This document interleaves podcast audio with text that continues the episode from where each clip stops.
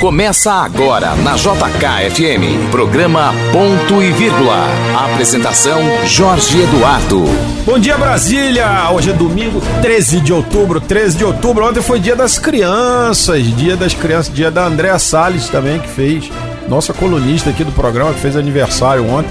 Não se diz idade de mulher, então parabéns a ela pelas primaveras que completou. E ela faz aniversário na primavera, né, Ariel?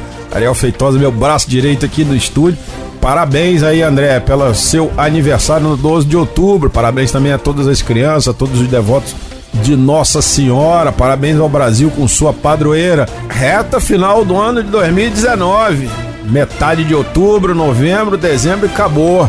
Esse 2019 é um ano marcado por queimada, aquecimento global, ameaças à ecologia, ano em que aquela menina sueca Greta Thunberg usou dar lições aos poderosos, mesmo ela se esquecendo de ir à escola todos os dias, né? Os pais dela também, mandar ela para escola. Aluno na escola rende mais. Um ano que as nações estão diante de um grande dilema: como crescer economicamente de modo sustentável com respeito ao meio ambiente. Que há um mundo inteiro que anseia ingressar em patamares mais confortáveis na economia, ao menor custo possível e menor custo ecológico possível. Isso não foi receita seguida pelos países do primeiro mundo, que cresceram e a gente sabe com o dano ambiental causaram. E agora eles são aqueles que pretendem regular como isso vai ser feito, especialmente no nosso terceiro mundo. Essa demanda social que existe entre as nações, na verdade, ela começa nos seus estados e, na verdade, nas suas cidades. É uma demanda social que também é um dos desafios mais importantes a ser encarado pelos governos, especialmente aqui no DF, pelo governo Ibanês Rocha. A dúvida como crescer de forma sustentável como as cidades podem crescer com restrições ambientais, como fazer a economia girar com a preservação do meio ambiente, é a dúvida que perspassa na cabeça de todas as pessoas. Precisamos crescer, mas precisamos respeitar o meio ambiente e a natureza. E aí, impostos chaves a pessoas com tarefas de organizar e solucionar esse problema. No Distrito Federal, é o nosso entrevistado de hoje, o Edson Gonçalves Duarte, baiano de Juazeiro, pedagogo, ambientalista e político. Ele preside o Instituto Brasília Ambiental e foi ministro do Meio Ambiente. Também teve uma longa carreira política, sendo vereador por sua cidade, Baiana, entre 92 e 94, deputado estadual por duas legislaturas na Bahia e deputado federal até 2011, entre 2003 e 2011. Ele vai explicar para a gente como é que é possível fazer isso e quais são os desafios que o Brasília Ambiental, o antigo IBRAM, está passando aqui na cidade. Além dele, a gente também tem a presença aqui do Leandro Mazini, o nosso titular da coluna Esplanada, a melhor coluna política do Brasil, publicada em mais de 50 jornais, que vai falar dos bastidores da política. Também chega por aqui o nosso amigo Roberto Wagner, do portal Metrópolis e do canal Fute Mesa Redonda, para comentar o esporte e o título brasileiro que o Flamengo já levou. Por fim, chega a empresária e dirigente do Grupo Brasil Sem Drogas, a aniversariante Andréa Salles, que responderá às suas dúvidas em relação ao uso e abuso de substâncias listas e listas. Apresentados nossos convidados de hoje, entra no ar o nosso programa Ponto e Vírgula, aqui pelos 102,7 da JKFM, com a apresentação desse que vos fala, Jorge Eduardo Antunes. A partir de agora você terá tudo o que precisa saber para estar bem informado. Na JK, ponto e vírgula. Ponto e vírgula. Ponto e vírgula.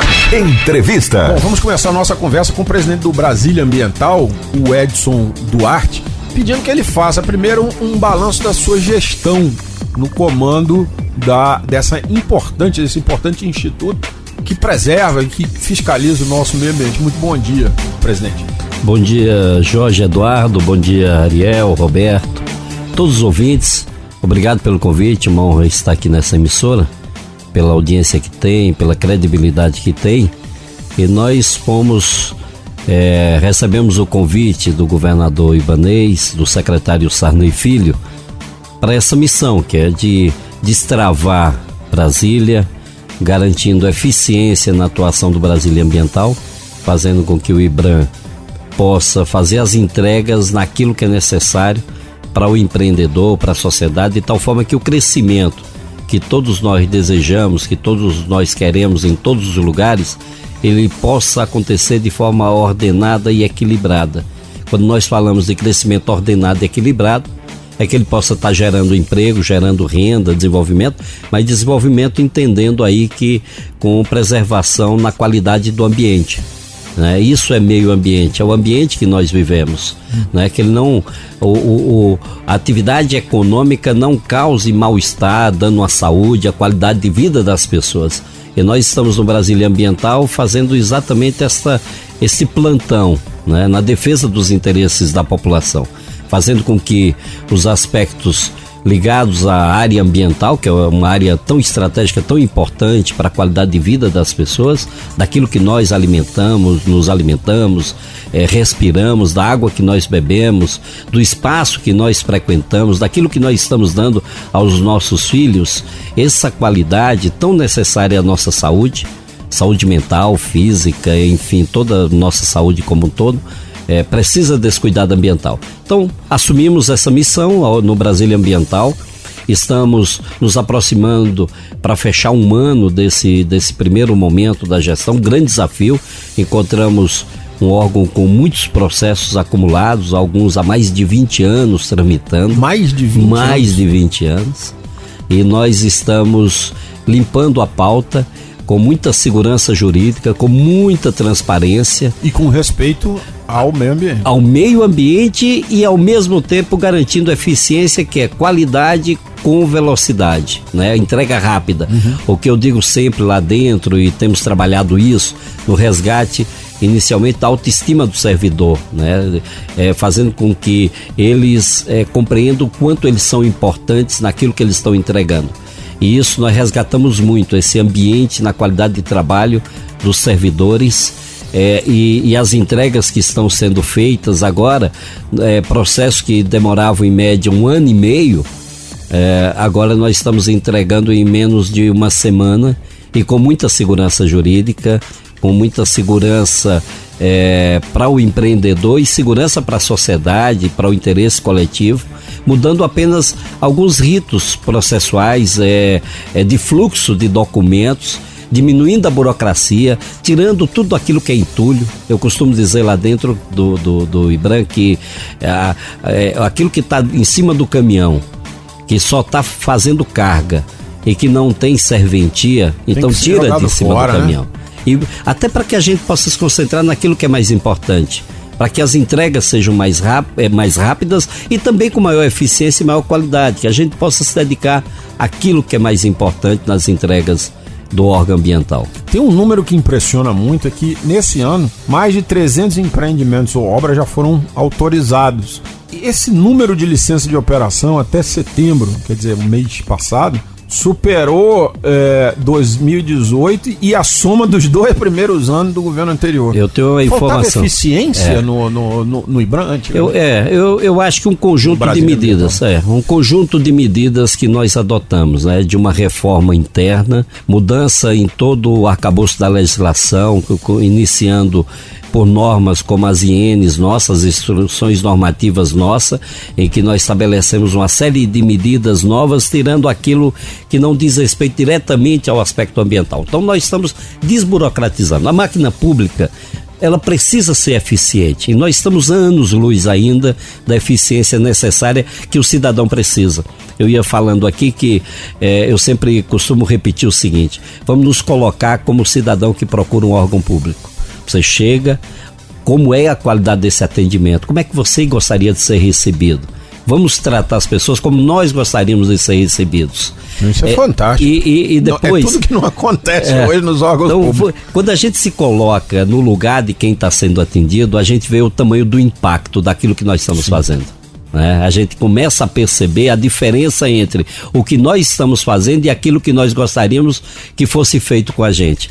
Então, é, e com isso a gente acaba de, diminuindo essas barreiras, garantindo uma melhor qualidade, com entregas mais rápidas, porque você pagar e pagar caro por serviços públicos e não receber na velocidade que você gostaria e precisaria, isso tá, está fazendo com que, com esse engajamento interno, com esse envolvimento do servidor, com a modernização, inclusive com, com plataformas digitais, com adesão e compromisso, com teletrabalho, ou seja, um conjunto de medidas que nós adotamos, nós já entregamos mais de 300 empreendimentos já foram autorizados e uma informação atualizada hoje é de que nós já ultrapassamos os três primeiros anos do último governo juntos, somados. Em apenas nove meses agora já entrando no mês de, de, de, outubro, nós já somamos. E até o final do ano nós vamos superar com muita folga todos os anos juntos, apenas em um ano do, do atual governo. E o que é legal é isso apenas com medidas modernizadoras, usando as instruções normativas que o senhor é, enumerou.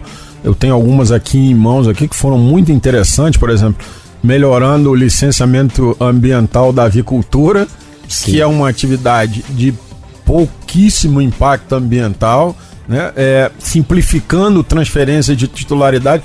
Tudo isso fazia uma burocracia excessiva isso, e atravancava. Isso acabava acumulando no, junto a setores estratégicos nossos, dos analistas de empreendimentos estratégicos para o governo, que gera emprego, que gera renda. É, há agora um foco e esse foco é para os grandes empreendimentos que possam gerar empregos, desenvolvimento e aquilo que pode causar grande impacto ambiental. E aquilo que é muito pequeno nós estamos tratando na, no, no, seu nível, no, no, seu espaço devido e acaba por desburocratizar. Agora, nós não cuidamos só do licenciamento. É, Jorge, esse ano nós já atendemos quase 2 mil animais no hospital veterinário que é, o, que, que, é, aliás, uma das boas obras do governo passado, vamos Sim, dizer, a criação do hospital do, veterinário. Do hospital veterinário e, que depois eles passaram um terrorismo como se fosse ser fechado e ao contrário.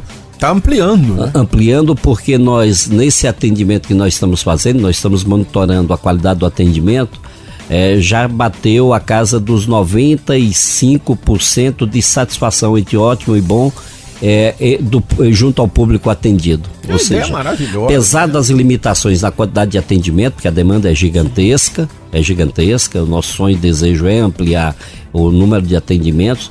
Nós já fizemos quase 5 mil castrações gratuitas esse ano e é um trabalho ligado à saúde pública né? Quando você faz. Completamente ligada é, à saúde pública, e, melhora o ambiente da sociedade como e, um todo. E, e, o atendimento na fiscalização, nos maus tratos a animais, a poluição sonora, a atuação firme do órgão, como eu disse, com muita transparência, tratando todos como iguais, como deve ser, sem privilégio, sem tratamento diferenciado, é, tratando todos de uma forma republicana, fazendo com que o órgão funcione com eficiência, para que ninguém precise ter um conhecido, um amigo com poder político para chegar até o presidente para pedir atenção ao seu processo. É né? isso. Né? Que, que a gente atenda entendendo que é obrigação do órgão público que ele tem que atender com eficiência, atender todos e atender bem.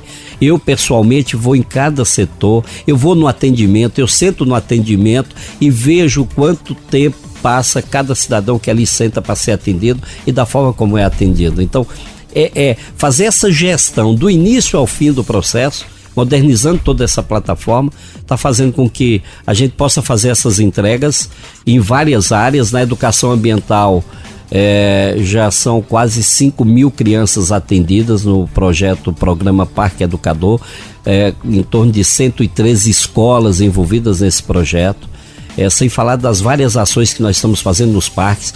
Nós estamos recuperando, Jorge, todos os nossos parques que hoje têm visitação. É, a gente tem acompanhado, eu tenho acompanhado, eu fui pelo menos duas dessas inaugurações, a do Parque Olhos d'Água agora recentemente e a do parque o, é, do Cortado, que são dois parques da Paulo Otávio, é, que foram tiver, não, são dois parques da Paulo Otávio, não, dois parques que tiveram, tiveram intervenções com participação na Paulo Otávio. E, e, e, e quero aqui fazer um registro muito, muito importante. O Parque do Cortado, que foi o resultado de uma de uma é, de uma é, é, é condicionante ambiental uhum. É, de, uma, de um empreendimento em que o, foi feito o parque com uma qualidade impressionante, como está bonito o Parque do Cortado. Agora, o Parque Olhos d'Água aconteceu algo que, que eu quero aqui destacar é que o grupo Paulo Otávio, que participou das obras de reforma, é, foi de forma espontânea é, não foi condicionante ambiental. Foi por é, entender foi a por- necessidade de recuperar espaço como voluntário. E esse trabalho que nós estamos fazendo é bacana e é o que me orgulha bastante. É estar indo para os parques, recuperar e entregar os parques com uma qualidade cada vez melhor para servir a comunidade. É, com a participação de tantos atores. Então você vê gente da comunidade levando muda, levando um objeto para colocar lá, ele mesmo ajuda a fazer a obra, e empresários como o próprio Paulo Otávio, que aí a, a entrada do parque é um parque bonito lá, Olhos d'Água, e está muito mais bonito agora. É, a empresa foi lá e doou para a comunidade. Ele fez aquele serviço. Ninguém esconde que a rádio JKFM é integrante do sistema Paulo Otávio de rádios, que também é das organizações Paulo Otávio. Aqui a gente joga na transparência, aqui a gente não puxa nada para baixo do tapete. A gente tava lá no dia da, da entrega, foi até o dia que a gente marcou essa conversa aqui no programa, e a gente viu que, eu tava conversando com o Marcílio Bione, que é diretor de engenharia da Paulo Otávio, ele virou assim para mim com aquele sotaque do Marcílio, que é muito engraçado. Rapaz, fiz aqui um calçamento para 50 anos. É o mesmo tipo de calçamento, é o mesmo tipo de material, o mesmo tipo de tecnologia que ele aplica nos empreendimentos de- que ele faz. Ou seja, não é fazer qualquer coisa, é fazer a coisa bem feita. né? Fazer com gosto. Então, quando nós fomos para esse parque, como fomos para todos os outros parques, é, é quando você coloca paixão e faz como, como você faria na sua casa. Né? De olhar os detalhes, fazer como. Isso acaba contagiando outras pessoas, os visitantes. Quando nós fomos pro Parque Olhos d'Água, olha, chegou morador com lata de tinta, doando, olha, terminou. Que bacana. é, sobrou da minha obra. Tá aqui, vocês precisam, precisamos sim. é, e, e nós utilizamos, nós recuperamos é, equipamentos com doações dadas pelos próprios moradores, sendo que alguns, inclusive, meteram a mão na tinta, na massa e foram lá Olha também ajudar bacana. a fazer. Olha, e- e- esse movimento ele é muito mais importante do que o próprio resultado em si. Com certeza, porque obra a em si. sociedade indo se adonar do espaço que é dela. É porque os parques, e eu estou fazendo muito esse trabalho, eu sou pedagogo, como você disse, de formação. É, é, e, e eu tenho dito sempre, repetido, que as nossas ações elas precisam ser sempre pedagógicas. Aquilo que vocês fazem aqui no rádio, o ouvinte, no seu ambiente de trabalho, tudo que nós fazemos, eles, a gente precisa entender que ele tem um significado pedagógico. Tanto é que os nossos filhos, é, eles nos é, parecem muito com a gente, porque é o resultado da nossa ação pedagógica do dia a dia. O que nós estamos fazendo nos parques e nas nossas ações no Brasília Ambiental acaba sendo uma ação pedagógica e acaba fazendo com que a comunidade possa, possa se envolver e se entregar nessas obras, nesses benefícios. Eu acho que esse é o grande legado que está se construindo. O poder público, o poder político no Brasil, ele se afastou muito da sociedade e da população. Isso, completamente. E o grande movimento que tem que ser feito agora, e que nós estamos procurando ajudar nesse sentido, é essa reaproximação. E a reaproximação ela acontece quando a população ela sente, ela, ela sente que há honestidade na ação, ela sente que há verdade naquilo que está sendo dito. Quando ela confia, ela se envolve. Há um, há- se criou uma- um abismo nessa relação pela desconfiança. Reconquistar isso é um trabalho que nós precisamos fazer porque o futuro do nosso país, das nossas cidades, dos nossos ambientes, por- passa por essa, essa reconquista. E é esse o esforço que nós estamos fazendo no Brasília Ambiental. E é interessante porque só traz uma visão de quem foi da política, foi é, parlamentar por muitos anos, teve uma carreira parlamentar sólida, consistente, num partido, era um partido verde, era um partido com uma preocupação ambiental, mas sem uma preocupação ambiental louca. Não, não pode evoluir nada. É aquela coisa assim, temos que travar tudo. Em geral, quando chegavam as pessoas com visão ambientalista na direção dos órgãos ambientais, todo mundo pensava, bom, agora não vai andar. É o contrário, quando Contrário. chega alguém preparado, quando chega alguém com visão política, que sabe como é que é que joga o jogo político, o jogo político honesto, o jogo político sério, que a gente não tá falando aqui de sujeirada, mala, dinheiro em cueca, do dinheiro do, do jogo político sério. Aí sai. Vocês já revitalizaram pelo menos seis, cinco, seis grandes parques, né? O Sabor Nós do estamos- o Águas Claras, tá no Ezequias Heringer agora, o das Graças. Teve o do Cortado, que teve a participação da, da Paulo Otávio, teve o Olhos d'Água. Esse, Nós vamos que revi- São expansões da comunidade. muito importante que é o ponto de encontro da comunidade. É onde as famílias levam os filhos, a babá vai passear com a criança, onde os idosos, idosos fazem suas caminhadas, onde o atleta vai correr, vai caminhar, leva sua patinete, sua bicicleta. É, é onde os, os religiosos vão fazer os seus cultos, os seus encontros, as pessoas vão meditar, vão praticar os seus esportes. É o ponto de encontro efetivo da comunidade. comunidade, da população, de todos os níveis sociais e econômicos, de todas as idades, de todas as religiões, etnias, extremamente importante os parques. Nós vamos recuperar, todos aqueles que têm visitação pública serão recuperados com essa qualidade que nós estamos fazendo, nós estamos agora no Ezequias, eh, mas vamos recuperar todos os parques e vamos implantar todos aqueles que nós encontramos criados e não implantados. Nós temos 83 parques, Que é uma apenas linda, né? 22 implantados. Esses, esses outros parques nós vamos e já estamos trabalhando em vários, em vários, porque a nossa meta é implantar 100% dos parques e com uma qualidade que a comunidade possa se sentir ali muito bem atendida, segura e que atenda a necessidade da comunidade. E como você está dizendo, Jorge, tudo isso é possível ser feito garantindo desenvolvimento, geração do, de emprego. Você citou aí que eu, eu estive como ministro do Meio Ambiente Isso. no último ano e os comparativos que estão sendo feitos entre o que está acontecendo agora na Amazônia, do crescimento do desmatamento, da- das queimadas. Só para te dizer, Jorge, que nós garantimos um controle histórico dos níveis de desmatamento e de, de- de incêndios na, na- na Amazônia, é, mas ao mesmo tempo no Brasil nós tivemos recorde de produção agrícola.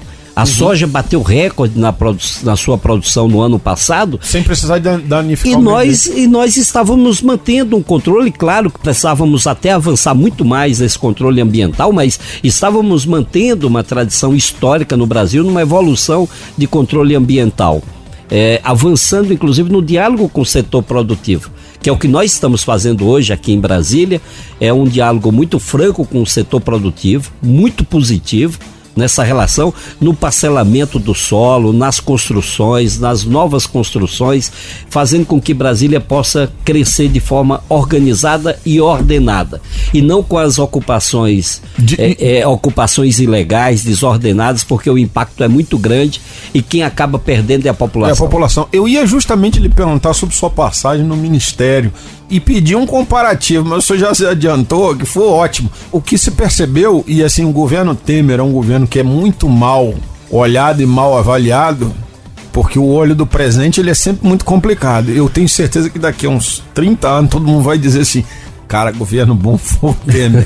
Isso aí eu tenho a leve Isso eu posso te sutil dizer impressão. que já, já, já acontece hoje, não vai precisar aos 30 anos É, pelo fato. é- o problema é que a comparação hoje fica da, da economia, é, na área ambiental. Só na área ambiental, para você ter uma ideia, do início da gestão, que foi inicialmente Sarney Filho e depois a minha gestão, é, foram criados nesse período 94 milhões de hectares em unidades de conservação. E o que é que nós tínhamos no Brasil? 79 milhões de hectares. Ou seja, nós fizemos mais do que toda a história dos governos do Brasil, é, desde o primeiro governo. É, e, e não travamos a economia, muito pelo contrário. Não, pelo a contrário, economia que o falou, presidente batia herdou. recorde de num- produção e tudo é mais. recorde de produção, é, é recuperando os níveis de emprego, ou seja, todos os indicadores na economia, na saúde. Deixamos de ter aqueles escândalos que se tinha na saúde das pessoas morrendo em fila, apesar da saúde numa Ainda situação muito ser difícil, precária. precária. Mas a nossa experiência nacional e trazendo para aqui, para Brasília, e a missão que nós recebemos, e eu, eu recebi como missão, eu quando recebi o convite eu estava fora do Brasil, e, e- e quando o Sarney me ligou a pedido do, do governador, eh, era exatamente para entregar aquilo que o governador gostaria, precisa, e foi a sua missão como candidato. Fazer com que Brasília possa se desenvolver sendo a cidade exemplo por ser a capital do país. Que É ela eu- possa ser a cidade parque, a cidade verde, Isso, a que cidade das foi, né? famílias, como sempre foi, mantendo o seu nível de organização, a sua arquitetura. É, tudo isso confluindo para o bem-estar das pessoas, para a felicidade das pessoas, para o orgulho daqueles que, que moram aqui, que nasceram aqui, que chegam aqui, não só do resto do Brasil, mas de todos os cantos do mundo que vieram para Brasília para trabalhar, para morar, mas que aqui estão estabelecidos. Pois é, e aí uma das coisas que o senhor fez foi pegar e recategorizar 11 unidades de conservação, que eram pedidos da comunidade, né? Que isso era um desejo dessa é, comunidade. É, porque esses parques, muitos foram criados numa configuração diferente daquilo que é o real e necessário a pedido da comunidade. Então, nós estamos recategorizando todos os parques, nós estamos definindo as poligonais, porque, por incrível que pareça, os parques foram criados, mas não disseram onde ele começa e onde ele termina. Então nós estamos tendo que, re, que definir as poligonais, definir a titularidade do uso do solo, definir a, a, a os equipamentos que serão implantados em cada parque, ou seja, uma grande missão, um grande trabalho que nós estamos fazendo, mas é deixar Brasília de forma organizada, é, legal, definida legalmente em todos esses parques. E criando até outros espaços verdes, mas fazendo com que aqueles ambientes que hoje muitas vezes a comunidade vê como uma ameaça, porque ali esconde é, traficante, bandido, é. assalto. Que coisa, né? É, tal, como a gente é, inverteu Que aquilo seja transformado e... no espaço de encontro da comunidade. E Parque da Cidade? Vai ter algum ataque ostensivo o ali? O Parque da Cidade está recebendo, ele não é da nossa gestão, ele, ele é de é, responsabilidade, é do... era da Secretaria de Turismo, hoje está com a Secretaria de Esportes. É, mas é um parque que nós temos colaborado, temos tido participação, que aliás. Não seria melhor ele estar tá no Brasília Ambiental? Poderia estar, é, poderia estar. Assim, o que eu acho é que quando ele se desloca de dentro da vocação dele, e a vocação, claro, original do Parque da Cidade, é de espaço de convivência, como todos esses outros parques, quando ele se desloca para a Secretaria de Esporte, Secretaria de Turismo, eu acho que ele perde isso. Ele, ele, ele perde essa valorização, o seu instituto pode fazer nele. Vou te dizer, Jorge, que esse, esse problema não está acontecendo pelo seguinte: uma coisa que o governador Ibanez trouxe como cultura pra, de governo foi a integração entre todos os órgãos. Então, por exemplo, aquilo que você testemunhou no Parque é, Olhos d'Água ali foi uma ação de um conjunto de órgãos de governo. Sim, então ali tinha Nova ali. Cap, tinha tudo. SEB, CAESB, Secretaria, de Segurança, de Turismo, de governo, Esporte, tudo. todos estavam ali. Então é, nós atuamos em todas as áreas como um grande ente único que é o mesmo governo. Então nós estamos juntos e lá no Parque da Cidade também é uma atuação conjunta, de tal forma que o pai da criança, aquele que tem a titularidade sobre aquela unidade, acaba tendo menor importância nesse modelo de gestão que nós estamos imprimindo aqui em Brasília. Agora, para esses resultados, senhor também teve que incentivar e fazer muita ação de fiscalização, não foi isso? A fiscalização nós intensificamos mas com um formato diferente. Ele fortemente com um caráter agora pedagógico. E faz... não punitivo. E não punitivo. Claro que tem um punitivo e é necessário Sim. quando aqueles resolvem insistir no erro. Aí é preciso punir. Mas você chega pro teu filho, qual é a primeira coisa? Meu filho, não faz isso, está errado. Mas se ele insiste no erro, aí você precisa ter uma ação mais forte para ele saber que aquilo de fato é um erro. é assim que nós precisamos fazer no Brasília Ambiental e é assim que nós estamos fazendo. É uma atuação fazendo com que aqueles que querem cometer algum ato irregular é, em desacordo com a legislação e ferindo o interesse coletivo, aí o Brasília Ambiental tem agido com força é, para impedir que é, o interesse coletivo venha a ser prejudicado pelo interesse e por uma atuação individualizada de quem não quer respeitar a legislação e os bons costumes. Caso, por exemplo, da Operação Incêndio, né, que pegou firme nessas coisas dos incêndios criminosos nas é, unidades de conservação. Nós estamos é, ajudando bastante aí a, o Corpo de Bombeiros, nessa atuação, porque os parques são urbanos, então essa atuação no, na, das pessoas dentro dos parques, principalmente nas áreas é, em que as pessoas passam e acabam jogando resto de cigarro, ou então uma atuação criminosa mesmo, para tirar o mato ou a mata ou, ou a vegetação para depois vir construindo de forma e ocupando de forma ilegal.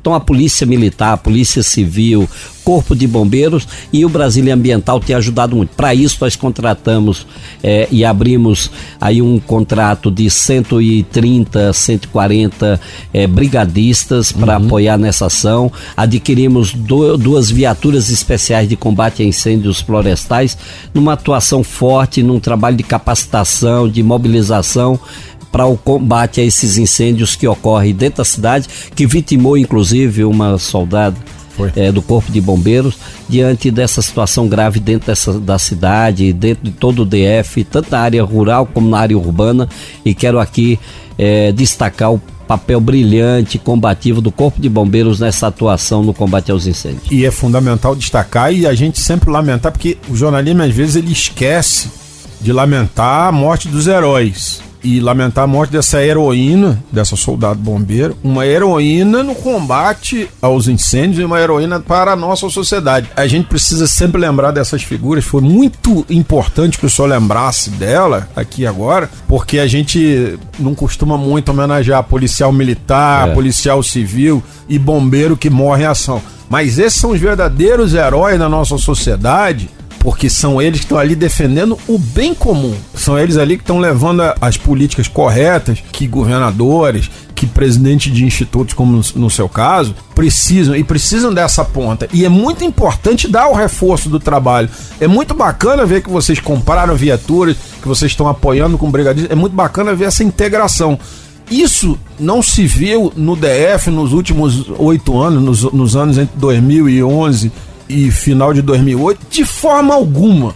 O DF era uma repartição pública onde ninguém conversava com ninguém. Uma autarquia onde ninguém conversava com ninguém. E aí a gente olha o governador Ibanês trazendo bons nomes, ministros, pessoas que tinham vivência política honesta e séria para compor um, um secretariado de nível ministerial. Aí a cidade anda. A cidade não andava. É bom que a gente diga aqui. A cidade não andou no governo Agnello, a cidade não andou no governo Hollenberg, embora o segundo não tenha sido um governo com tantas aspas, né, problemas quanto o primeiro, mas era um governo que não fazia. O governo de vocês faz. E tem uma coisa aqui, Jorge, que eu quero destacar nesse finalzinho de nossa entrevista, para dizer que foram listadas 800 intervenções entre obras e intervenções. Aí tem viadutos uhum. importantes, estratégicos, coisa grande, novas pontes e tal. Aí tem lá consertar uma calçada numa determinada rua. Ou seja, esse olhar cuidadoso de, das pequenas coisas às coisas grandes é que um governo precisa estar atento. Sim. Ele não pode se prender só às coisas pequenas e esquecer daquilo que é necessário para o futuro dessa, de, de, dessa região, o futuro aqui da cidade, do DF como um todo, é, mas é, olhando também para as coisas pequenas. E aí entra o cuidado de quem olha como se estivesse olhando para suas próprias coisas e são nossas coisas, porque a cidade é nossa, é de todos nós. Cada cidade, cada calçada, cada rua. E esse despertar nós estamos fazendo para dentro do governo, para dentro de cada unidade nossa, para cada departamento, para cada indivíduo do, do mais simples, mostrando que a atuação dele é o resultado do, da, das entregas que um governo pode fazer. Fazendo isso, você acaba contagiando as próprias pessoas, como eu disse, daquilo que nós estamos fazendo nos nossos parques. A nossa ação no parque, ela é importante pelo resultado, pela entrega, é. Mas eu te diria, o que me deixa mais satisfeito é ver o grau de envolvimento das pessoas, de entrega é, entre o poder público e a população, todos juntos, na entrega de um bem público que não é do governo, é da sociedade. Nós temos o dever de cuidar e cuidar bem. E é isso que nós estamos fazendo, cuidando nessa mobilização, nesse trabalho que temos feito de forma transparente, como você disse, de forma muito honesta, de forma é, republicana, fazer com que todos tomem conhecimento de tudo que nós estamos fazendo, fazendo com que participe do planejamento, da avaliação, dos resultados de tudo aquilo que é resultado do Brasília Ambiental. Chegou aqui no nosso WhatsApp 993334050 pergunta de uma ouvinte, a Maria Valentina do Altiplano Leste. Ela diz que lá na área do Altiplano Leste existem dois parques que nunca, nunca viraram parques mesmo, né? Que é uma briga que volta e meia tem invasão, um ali mais próximo é, segundo ela, do caminho para o Lago Sul e o outro já no caminho para o Altiplano Leste. Ela pergunta ao senhor se esses parques vão sair do papel. Vão, e rapidamente eu posso citar que ali naquela região tem dois parques que nós já startamos as medidas e os projetos para começar e quero começar o mais rápido possível. O Parque das Esculturas uhum. e, e o Parque Bernardo Saião é, são dois parques que serão implantados, serão entregues à comunidade, com pista de caminhada, com parque infantil, vários parques infantis, com PECs, com ponto de encontro comunitário, com as academias ao ar livre, com, com um quiosque para atender a comunidade, é, é, um, quadras, é, enfim, uma série de equipamentos fazendo com que esses parques se integrem à comunidade. Esses dois parques é, estão na lista de todos os parques que serão entregues, esses dois, inclusive, já com destinação de recursos de compensação ambiental. O modelo vai ser mais ou menos como olhos d'água, né? Sim, de, de intensa participação menor, e envolvimento, mas com grande envolvimento da comunidade, do empresariado, de, de vários atores é, públicos e privados que acabam participando da entrega de cada um desses parques. E para vocês verem, vocês que ainda não tem um parque perto funcionando com essa estrutura, como é legal, no dia lá da inauguração do Parque Olhos d'Água, da, da, da inauguração não, da entrega das melhoras do Olhos d'Água, tinha lá um pessoal fazendo uma panfletagem, um pessoal de uma igreja fazendo uma panfletagem, uma campanha contra o suicídio. Tinha uma palestra de prevenção ao suicídio. Olha como isso é importante para as comunidades. Olha como essa integração público, privado, cidadão é fundamental. Uma, foi uma campanha ali que eu tenho certeza que se salvou uma vida ou botou dentro de uma vida uma semente diferente, além de toda aquele aquela maravilha ambiental, além de toda aquela convivência do cidadão com a natureza, mas se salvou uma vida por essa integração já valeu a pena, né? É muito, muito. E, e os parques, eles têm um efeito é, que eu estava dizendo, para qualquer consulta que você vai com qualquer médico, ele pergunta logo, a primeira pergunta, você faz atividade física? É, é. fundamental essa. Do, do dentista ao dedão do pé, ele pergunta, você está fazendo exercício? É, porque quando você caminha, você corre, qualquer coisa, vai caminhar, qual, você, só o contato com a natureza, Já te isso tem um efeito né, na saúde como um todo do, do ser humano, das pessoas, é, fortemente. Por isso os parques têm esse papel, as pessoas cada vez mais estão preocupadas com o parque implantado, com a garantia desses espaços com qualidade ambiental e ao mesmo tempo a oportunidade das pessoas visitarem, conhecerem e nós estamos ampliando. Nós estamos lançando agora a campanha aí, trabalhando para é, a campanha de trilhas, inclusive trilhas de longo percurso. Olha Nós legal. estamos trabalhando com a secretária do Turismo, a Vanessa, e com as pessoas que, que caminham, que pedalam, que fazem cavalgada, é, para instituir pelo menos três eixos de trilha no Distrito Federal que vão interligar com a trilha de Cora Coralina, que vem da cidade do Goiás Velho, com as trilhas que estão vindo da Chapada dos Veadeiros. Então nós vamos ter uma trilha de longo percurso, em torno de 500 quilômetros de trilha, é, é, incentivando não só a prática é, de saúde, de, da caminhada, da pedalada, mas também o turismo sustentável, que é um turismo importante e estratégico para a economia. Muito bom, muito bom. Vamos ter aí então muita pro ano que vem muita novidade. Muita coisa vindo aí, tanto dos parques, de trilhas e de uma série de atividades esportivas com o secretário de esportes. É, que nós estamos combinando atividades esportivas ligadas aos parques, de muitas ações de desafio, muita coisa de educação ambiental, muita coisa lúdica ligada às artes é, sempre em consórcio com o meio ambiente e ao mesmo tempo fazendo as entregas de empreendimento, de ações, sempre com esse olhar de sustentabilidade e modernidade. O secretário Sarney Filho, que é o secretário de Meio Ambiente, é, buscando fazer com que Brasília seja um exemplo no que diz respeito à questão das mudanças climáticas, a resiliência, a adaptação da cidade, a cidade inteligente com um conjunto de secretários que estão envolvidos não só nas entregas de obra, mas é como as obras estão sendo feitas, sempre com esse olhar de modernidade, de inteligência e de sustentabilidade. Na JK, ponto e vírgula. Ponto e vírgula. Ponto e vírgula. Para entender a notícia.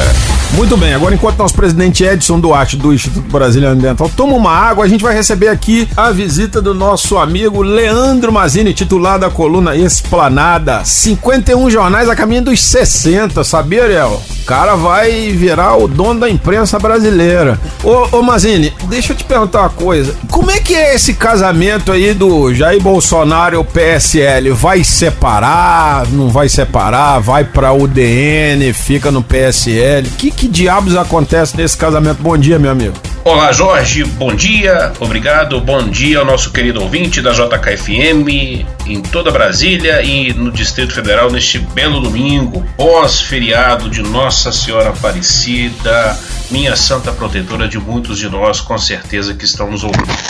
Pois bem, Jorge, olha, nem com bênção de santo, viu? Nem com bênção de santo o Bolsonaro sai dessa enrascada que ele se meteu. Nós sabemos, o presidente Bolsonaro é muito desbocado e ele não faz questão nenhuma de esconder isso dos outros, seja na frente do microfone de uma rádio, de um celular ou até da mídia. Sabemos disso. Quantas vezes, quantas frases aí ele soltou que deu problema para ele, para o governo e por aí vai. E não foi diferente semana passada.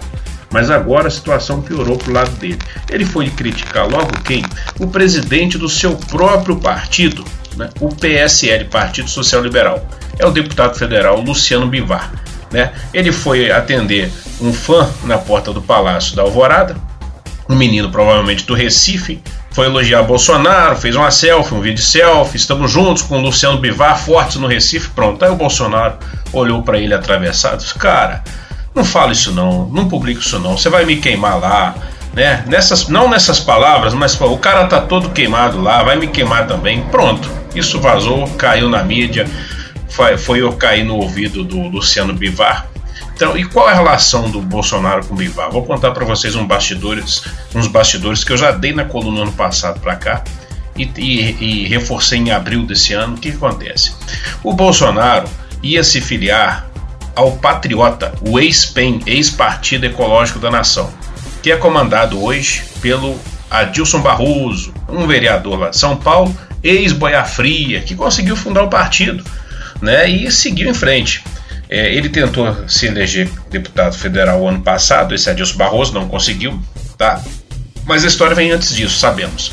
Lá no meio do ano, antes da campanha eleitoral, o Patriota se colocou à disposição. E aliás, lembrando, Jorge, caro ouvinte, quem escolheu o nome Patriota desse partido foi o próprio Bolsonaro, porque o Adilson se colocou à disposição dele, sabia que ele seria um potencial eleito presidente, né? E o Bolsonaro queria um partido, ninguém aceitava ele, pelo visto, né? Nós já sabemos. Fato é que as negociações não andaram porque, segundo Barroso me contou no fim desse no fim do ano passado, quem entrou na negociação foi Gustavo Bebiano, o ex-ministro do governo de Bolsonaro que foi demitido agora e rachou, né? É, rompeu com Bolsonaro. Segundo Barroso, a pedido do Bolsonaro, esse Bebiano atravessou as negociações e disse que ó, Bolsonaro e os filhos entram no Patriota, ele vai se candidatar a presidente, os filhos também vão se candidatar a deputado e senador, mas a gente quer o controle total da executiva nacional tá, e das executivas estaduais. Isso o Barroso não topou. Puxa vida, ó, eu demoro anos para fundar o partido, controlo o partido, faço estatuto, de repente eu entrego o partido do nada para vocês ele não, digamos, entre aspas, se vendeu. O que, aconteceu? Levaram essa proposta ao Bivar, no PSL. Né? E o Bivar topou. Deu no que deu agora. Ó. Essa briga aí, sabe o que, que é? O Bivar não entregou a executiva para a família Bolsonaro. E agora o Bolsonaro está cobrando. Né? E não entregou e não vai entregar. Em jogo ali está ali a questão do fundo eleitoral e do fundo partidário, que é o dinheiro é, é, observado por lei, né, que é de direito dos partidos para a sobrevivência dos partidos para a campanha eleitoral. São dois fundos. Isso dá em torno de quase 400 ou 500 milhões por ano para o PSL, de acordo com a bancada forte que ele fez depois da eleição do Bolsonaro, que muitos deputados e senadores é, foram eleitos na esteira do discurso do Bolsonaro e ficou essa potência. O PSL hoje é a segunda maior bancada da Câmara do Federal, Câmara dos Deputados. Então, assim, o jogo está nisso. Tá? O Bolsonaro ficou bravo com essa história, já mandou recado. Aí o Luciano Bivar na, já apontou a porta de saída para ele. E com quem Bolsonaro voltou a conversar? em abril, desde abril, está conversando discretamente com quem? Adilson Barroso, o ex-boia fria, dono aí do Partido Patriota, que, conforme me disse na sexta-feira, nós conversamos por telefone, Barroso disse que está à disposição de Bolsonaro para quando ele quiser entrar no partido, porque o Patriota era o partido feito para ele e ele não entrou na hora certa. E agora tem aí a chance de corrigir isso. Se Bolsonaro mudar de partido, hoje ele diz que é uma crise no casamento, né? Ele pode, isso pode acontecer a partir de janeiro, fevereiro, quando abrir aí, digamos, a chamada janela partidária de verão aí, quando os deputados, senadores, mandatários em geral podem trocar de partido sem perder o mandato. Tá? Se isso acontecer, Jorge e caros ouvintes, o Bolsonaro pode levar com ele os filhos e uma penca de deputados federais, estaduais, senadores e muitos prefeitos e vereadores. Pode esvaziar o PSL. Isso, isso, vamos levar isso em conta. E pode fortalecer o patriota. Agora me pergunta: é só o patriota? Não, não é só o patriota, não. Há outras opções. Por exemplo, o Luciano Hang, o dono das lojas Avan, lembram? Aquele carequinha que a gente chama de velho da Avan, né? Que é velho da Avan famoso, bolsonarista de carteirinha, declarado, né, polêmico. Ele pensa em fundar o partido, Jair Bolsonaro. Chegou a consultar é, advogados e técnicos legislativos para fundar um partido para é, que seja o partido do Bolsonaro futuramente. Parece que recuou por enquanto, mas não desistiu da ideia não, que leva muito tempo e gasta-se muito dinheiro nisso, recolher assinaturas, tramitações no TSE e nos TREs, é muito trabalho, a gente sabe disso, não se funda um partido de uma hora para outra. É uma questão aí, um processo que leva de um ano e meio a três anos, né? Ah, o Kassab levou dois anos para fundar o PSD, né? Mas depois que funda, meu irmão, com a legislação aí, é essa potência que você vê. É dinheiro oficial na conta, são milhões em jogo, mandatários ali em casas legislativas estaduais, na Câmara e no Senado. É, vira uma, digamos, a, é, com todo respeito, uma grande empresa. Né? Então, assim, esse é o problema do Brasil também. Vale lembrar, abrindo aspas, abrindo parênteses aqui para o assunto, né? Uma deputada a, do PSL, a Alê Silva, quer se desfiliar. Ela foi rifada por Bivar numa comissão semana passada porque ela é ligada a Bolsonaro, é bolsonarista e saiu xingando todo mundo e falou, entre aspas, o PSL só quer dinheiro. Né? E por aí a gente vê o que está acontecendo. Outra opção para o Bolsonaro, Prona. Há quem esteja investindo aí na volta do Prona, do falecido Enéas Carneiro, que aliás era um grande amigo de Bolsonaro, era um grande tutor e conselheiro de Bolsonaro quando em vida. Né, o ex-deputado, saudoso ex-deputado federal, meu nome é Enéas, vocês lembram dele. Né? E por aí vai. Ó, opção não falta para Bolsonaro. Bolsonaristas estão tentando achar um caminho legal para ou fundar um partido a tempo dele entrar, para disputar a reeleição, porque ele já falou que quer, ou então trocar de partido, é o caso do Adilson Barroso oferecendo Patriota. Pode não ser o Patriota, pode ser outro partido aí que já esteja na praça, que venha é, de, ao encontro dos interesses e ideologia do Bolsonaro e da família, né?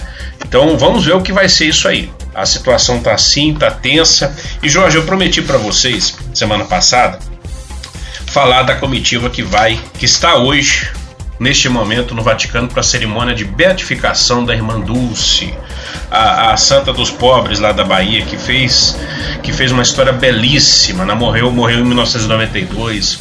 Hoje a, a casa lá, os hospitais dela atendem quase duas mil pessoas por dia. Né? Então, assim, merece, o Brasil merece ter a sua primeira santa nascida aqui no Brasil, né? Então, olha, a comitiva política de senadores e deputados que foi para Roma, além de chefes de outros poderes, é vergonhosa. É vergonhosa, e repito, sabe por quê? Porque tem gente ali que nunca pisou na igreja ou há anos não pisa na igreja.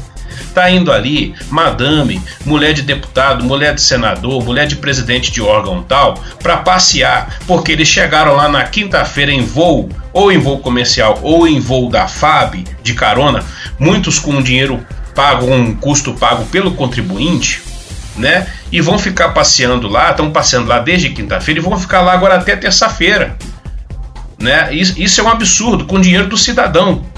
Né? Então eu vou dar agora sim, vamos fazer justiça também. Alguns não quer dizer que você está na comitiva oficial, você está sendo bancado pelo contribuinte brasileiro, não é não. Por exemplo, cito dois aqui.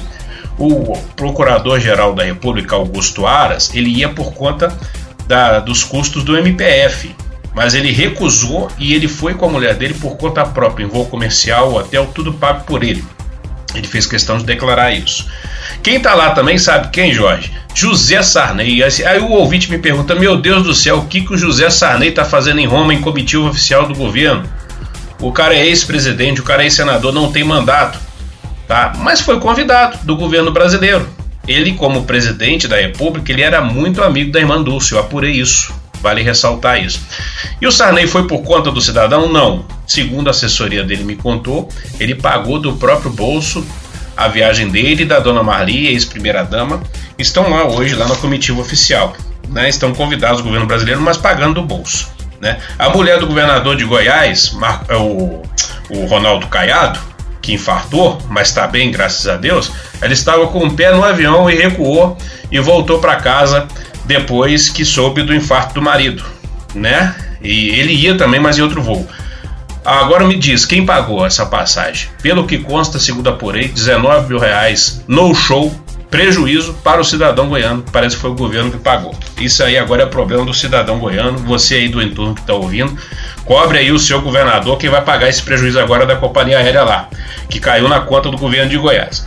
Olha aqui quem está indo: presidente do Senado, Davi Alcolumbre, senador Ciro Nogueira, senador Elmano Ferrer senador Jacques Wagner, senador José Serra, senador José Ro, Roberto Rocha, senador Weverton, senador Ângelo Coronel. Os deputados André Fufuca, Célio Studart, Elmar Nascimento, José Rocha, Daniel Almeida. São esses da comitiva oficial. Tem muito mais. Esses são os que foram no voo da FAB, tá? Então assim, gente, eu me pergunto, Jorge, por que que ninguém, nenhum deles, 59 na comitiva oficial, ou pelo voo da FAB, por dois aviões da FAB, com custas pagas pelo governo, ou indo na comitiva oficial como convidado, mas pagando o próprio bolso. Nenhum deles, nenhum deles não pensou em pegar um voo para onde? Para Salvador, que é a terra da Irmã Dulce, que é onde realmente interessa. Em Salvador, neste momento, está tendo durante todo o dia uma cerimônia belíssima, organizada pela Igreja Católica, com presença de vários bispos e arcebispos que deixaram de ir para Roma com dinheiro da paróquia. E lá está sendo transmitida ao vivo de Roma, nos telões, a cerimônia de beatificação. Tá? Me pergunto por que, que esse pessoal não foi para Salvador, para Arena Fonte Nova, para participar lá junto do povo, com cheiro de povo, não passeando lá nas vias, nas belas vias de Roma, seculares vias de Roma, com madames entrando em loja, nos melhores hotéis e restaurantes pago pelo contribuinte. Irmã Dulce vai pegar vocês. A irmã Dulce não perdoa, gente. Agora ela é santa. Vai tudo pro fogo do inferno. Um abraço para vocês até domingo que vem. Tá certo, Mazini. Obrigado, meu irmão. Obrigado. Mazini, titular da coluna Esplanada. Já sabe, você confere a coluna Esplanada em mais de 50 jornais do país, em sites, em onde tem informação de qualidade, tem a coluna Esplanada.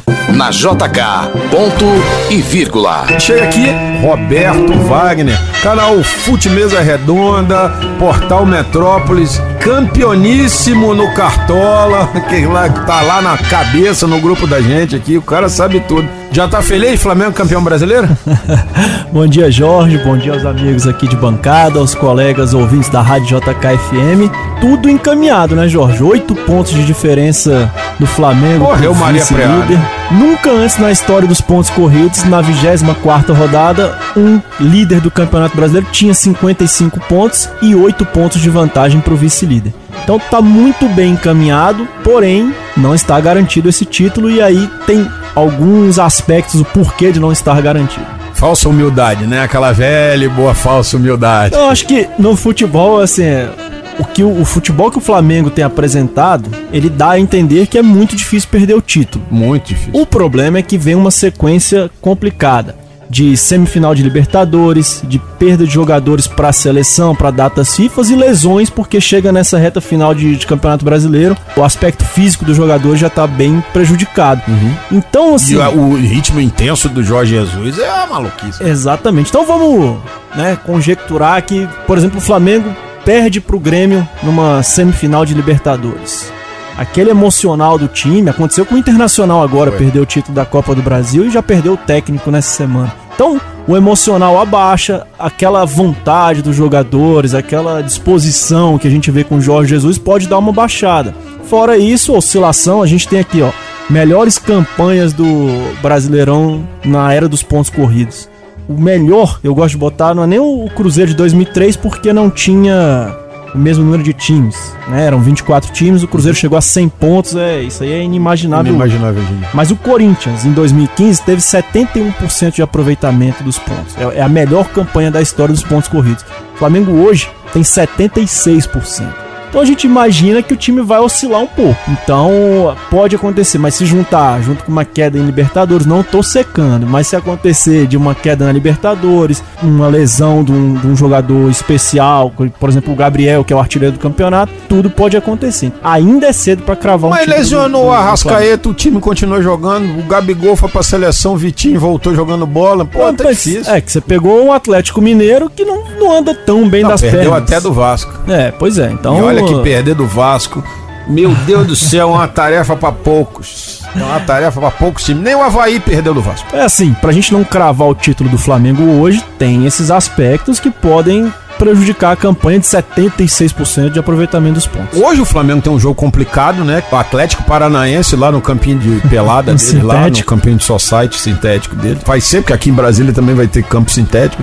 Mas é um jogo esquisito porque o Atlético Paranaense parece que não ganhou nada. Continua jogando o Campeonato Brasileiro normalmente. Tanto é que deu um quinta-feira um sufoco no Corinthians que foi daquele, né? Exatamente. Só no primeiro tempo foram quatro gols, né? Dois pra É. cada lado. E é um dos jogos complicados pro Flamengo. É, joga fora de casa, o Atlético Paranaense muito forte, sem pressão nenhuma, já ganhou uma Copa do Brasil, tá garantido na Libertadores do ano que vem. É um dos jogos que o Flamengo pode sair sem os três pontos e, e aí o Santos, Palmeiras voltam a sonhar com essa liderança. Pois é, o Santos também tem um jogo encardido da mesma hora, quatro horas contra o Internacional. Não tem técnico, tá aí na busca. Internacional é mais um desses times que demite só por demitir, né? Porque o Odair Helman chegou à final de Copa do Brasil, chegou às quartas de final da Libertadores, foi, o- foi o técnico que subiu o Inter da, da Série B pra Série A, tem mais, tinha, né? Mais 60% de aproveitamento dos pontos e é demitido. Mas não tinha carisma, né? Não tinha, não tinha nome, não tinha. E, e eu vou falar uma coisa pra você. Por carisma, contrata Renato Aragão pra dirigir um time.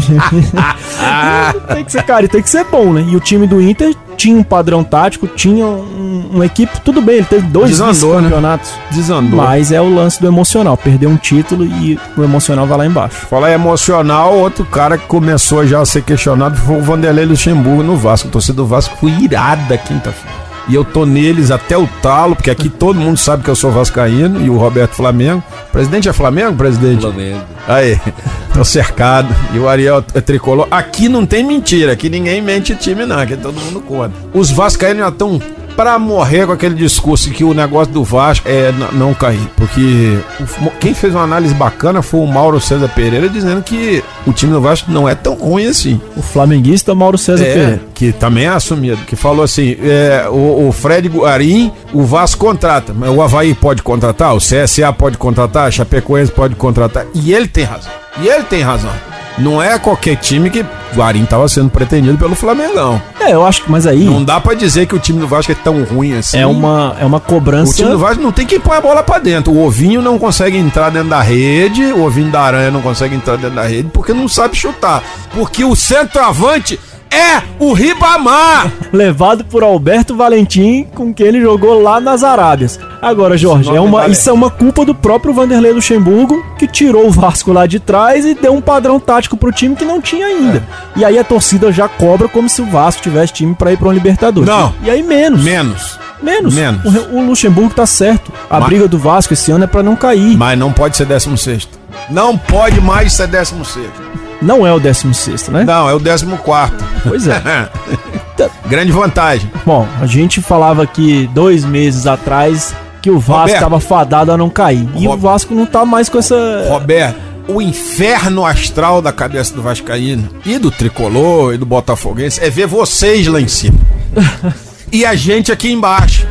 Pode esperar que ano que vem. Então, por falar ser em, em desespero, queria chamar a atenção A aqui. seleção pro- brasileira, nós vamos falar da seleção brasileira. Não, aí não. Aí, tá aí baixou muito né? o desespero, mas eu queria Pô, falar não do. ganha do Senegal, não ganha do Peru, não ganha da Colômbia, não ganha de ninguém. Tá feia a coisa. Feia a coisa também tá lá no Cruzeiro. Ali, Dessas três melhores campanhas de pontos corridos, duas são do Cruzeiro. É um time que nunca caiu e tá numa situação complicadíssima. Hoje, com 21 pontos, ele pode ganhar que não sai da zona de rebaixamento. Não, exato. A situação tá feia. Eu tenho um amigo cruzeirense que fala: Não, eu vou ficar preocupado quando faltar 10 rodadas pra Aham, cá. Tá chegando. nessa. Tá chegando. E vai nessa, né? Só falta. Tá, tá faltando 14. né? 14, tá chegando. Então, então faltam 13, porque nessa ele não sai. 13 rodadas. E a situação do Cruzeiro é triste. O time não se encontra. Tem a- o grupinho ali que manda no Cruzeiro: Thiago Neves, Fred, Robinho, Edilson. Então a situação é muito crítica no Cruzeiro. Tem que abrir o olho. Não, e, e o que é pior, né? Você viu pra quem é o salvador da pátria agora? Zezé Perrella? Pois é, saiu Itaí Machado, que era um, um alvo das grandes críticas realmente do, do Cruzeiro. Saiu, a torcida fica feliz. Aí assume o Zezé Perrella, a torcida minha. Zezé Perrella ou. Cruzeiro que pega a Chapecoense nesse É, jogo dos domingo. desesperados. E se não ganhar no Mineirão, Abelão, Abelão, tu pegou uma segunda divisão. Tu abre o olho. Ponto de corte, se for 42 pontos, tem que ganhar 20 pontos nas próximas 14 rodadas. Não é fácil fazer 20 pontos em 14 rodadas. Abre o olho, Cruzeiro. É isso? E seleção falar alguma coisa? Tristeza, né? Seleção tá triste realmente, não, não, não, não ganha de ninguém. A seleção. E pior do que não ganhar é não jogar bem. O time, o Tite insiste no padrão tático dele, time estático, aquela coisa. Aí mudou agora pra 4-4-2, ficou mais estático ainda, que é um esquema completamente ultrapassado. Completamente ultrapassado. Exatamente. Então, seleção não adianta pra ninguém. Eu queria só falar do, do Mané Garrincha, João. Você citou aí Opa. que o Mané Garrincha é, tende a colocar o gramado sintético. Então, Aham. uma matéria que a gente trouxe no Metrópolis pro ano de 2021. A intenção do gestor da nova da Arena Brasília é colocar um gramado sintético. Ele acha que, pelo menos essa parte de dizer que o resultado foi influenciado pelo gramado, não vai ter mais. E também no Mané Garrincha agora, a gente trouxe nessa semana, o Ministério Público aconselhou a Secretaria de Esportes e a Federação Brasileira de Futebol a voltar o assento marcado, cadeira numerada no estádio. E aí, secretaria e federação já disseram que vão fazer todos os esforços para acatar isso. É o fim novamente do futebol de Brasília. Eu sou completamente contra. Você tem, você tem uma tendência no futebol. O Maracanã vai abrir para nova geral. vai tirar a cadeira, Cadeira, atrás do Google. é, é. A Arena do Grêmio tá assim, a Arena da Baixada tá assim, a Arena do Corinthians tá assim. Todos os estádios de Copa do Mundo. No Mané Garrincha eles querem voltar o assento marcado. Mas aí entra um engravatado que olha e diz assim: olha, o que funciona melhor, que nunca pisou num estádio, que não sabe o que que é tomar um copo, vamos dizer, de água na nuca, entendeu? Que nunca pisou num estádio, não sabe o que é pegar uma fila de banheiro do estádio em dia de final. E aí o engravatado acha que ele vai É, resolver em nome da problemas. segurança. Eu acho assim, em nome da segurança. Quem tá acostumado a ir no estádio, quem nunca ouviu, senta, senta. Esse lance de cadeira numerada faz é esse tipo de discussão. Vai mandar o cara da frente sentar, o cara da frente vai se irritar, vai falar que quer ver sentado, vai ver no sofá. Faz, assim, tem que ter bom senso. Faz um setor do estádio, então, com cadeira numerada, pra quem quer conforto e respeitar. Você comprou um ingresso, você tem direito a assistir naquele local.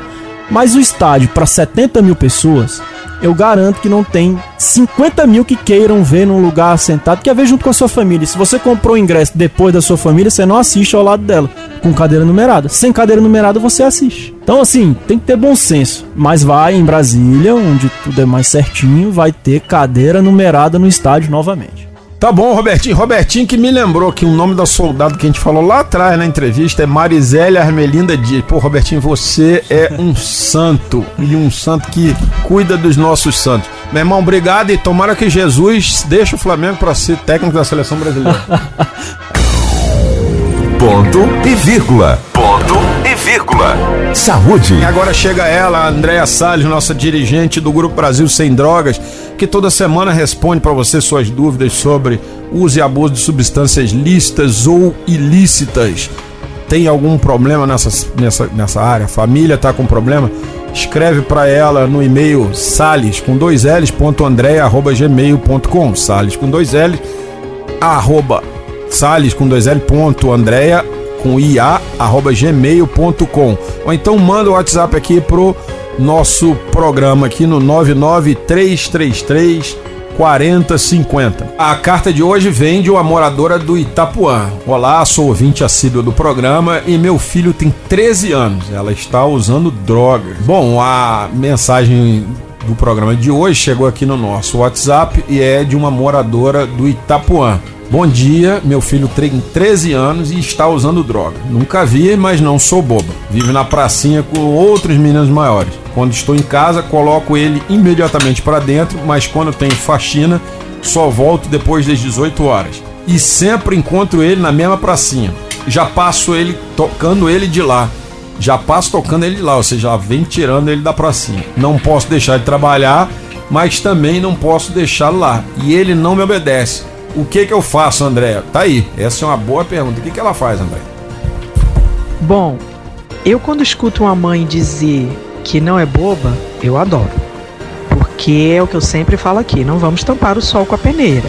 Mãe, pai, vó, avô, tio, pessoas que, que têm muita convivência, normalmente sacam muito rapidamente o que está acontecendo quando, quando o menor está usando drogas, né? Porque muda comportamento, muda amizade. E aí, quando eu escuto uma mãe dizer que não é boba, é isso aí, não pode ser boba, não. Pode tampar o sol com peneira, não. Ponto para você. Quando você fala que ele está na pracinha com maiores maiores que ele, meninos maiores, eu, eu fico bastante preocupada porque esses meninos provavelmente, né? Às vezes tem os meninos grandes, né, que nem parecem a idade. Mas se esses meninos forem maiores de idade, é muito sério. Por quê? É, existe nessa faixa etária que ele tá, tem uma diferença muito grande para quem tem mais de 3 anos de, de diferença de idade. Por exemplo, no caso dele. É, ele, se ele se relacionar com, com outros, outros menores de idade até 16 anos, ok. E indo para baixo até uns 11 anos, ok. É, a, quando você vai para mais de 3 anos de diferença, ou para cima ou para baixo, não é bom nessa faixa etária. Porque é a faixa que muda muito o comportamento, muda muitos interesses. É, e, e, e, claro, muita, muda muito a maldade também. Então, não é ideal que um menino de 13 anos é, circule, tenha amizade de meninos maiores do que 16 anos. 16 é o limite do limite, tá? É, e mesmo assim tem que ficar de olho, né? Eu acho que até 15 anos é uma faixa mais segura para a idade dele. Mais do que isso, começa a ser perigoso para o crescimento dele, em todos os sentidos, não só no sentido da droga. É, então, quando você passa na pracinha e coloca ele para dentro, é, é, ele deve ficar ultra envergonhado, com certeza. Mas também mostra aos outros que ele tem mãe.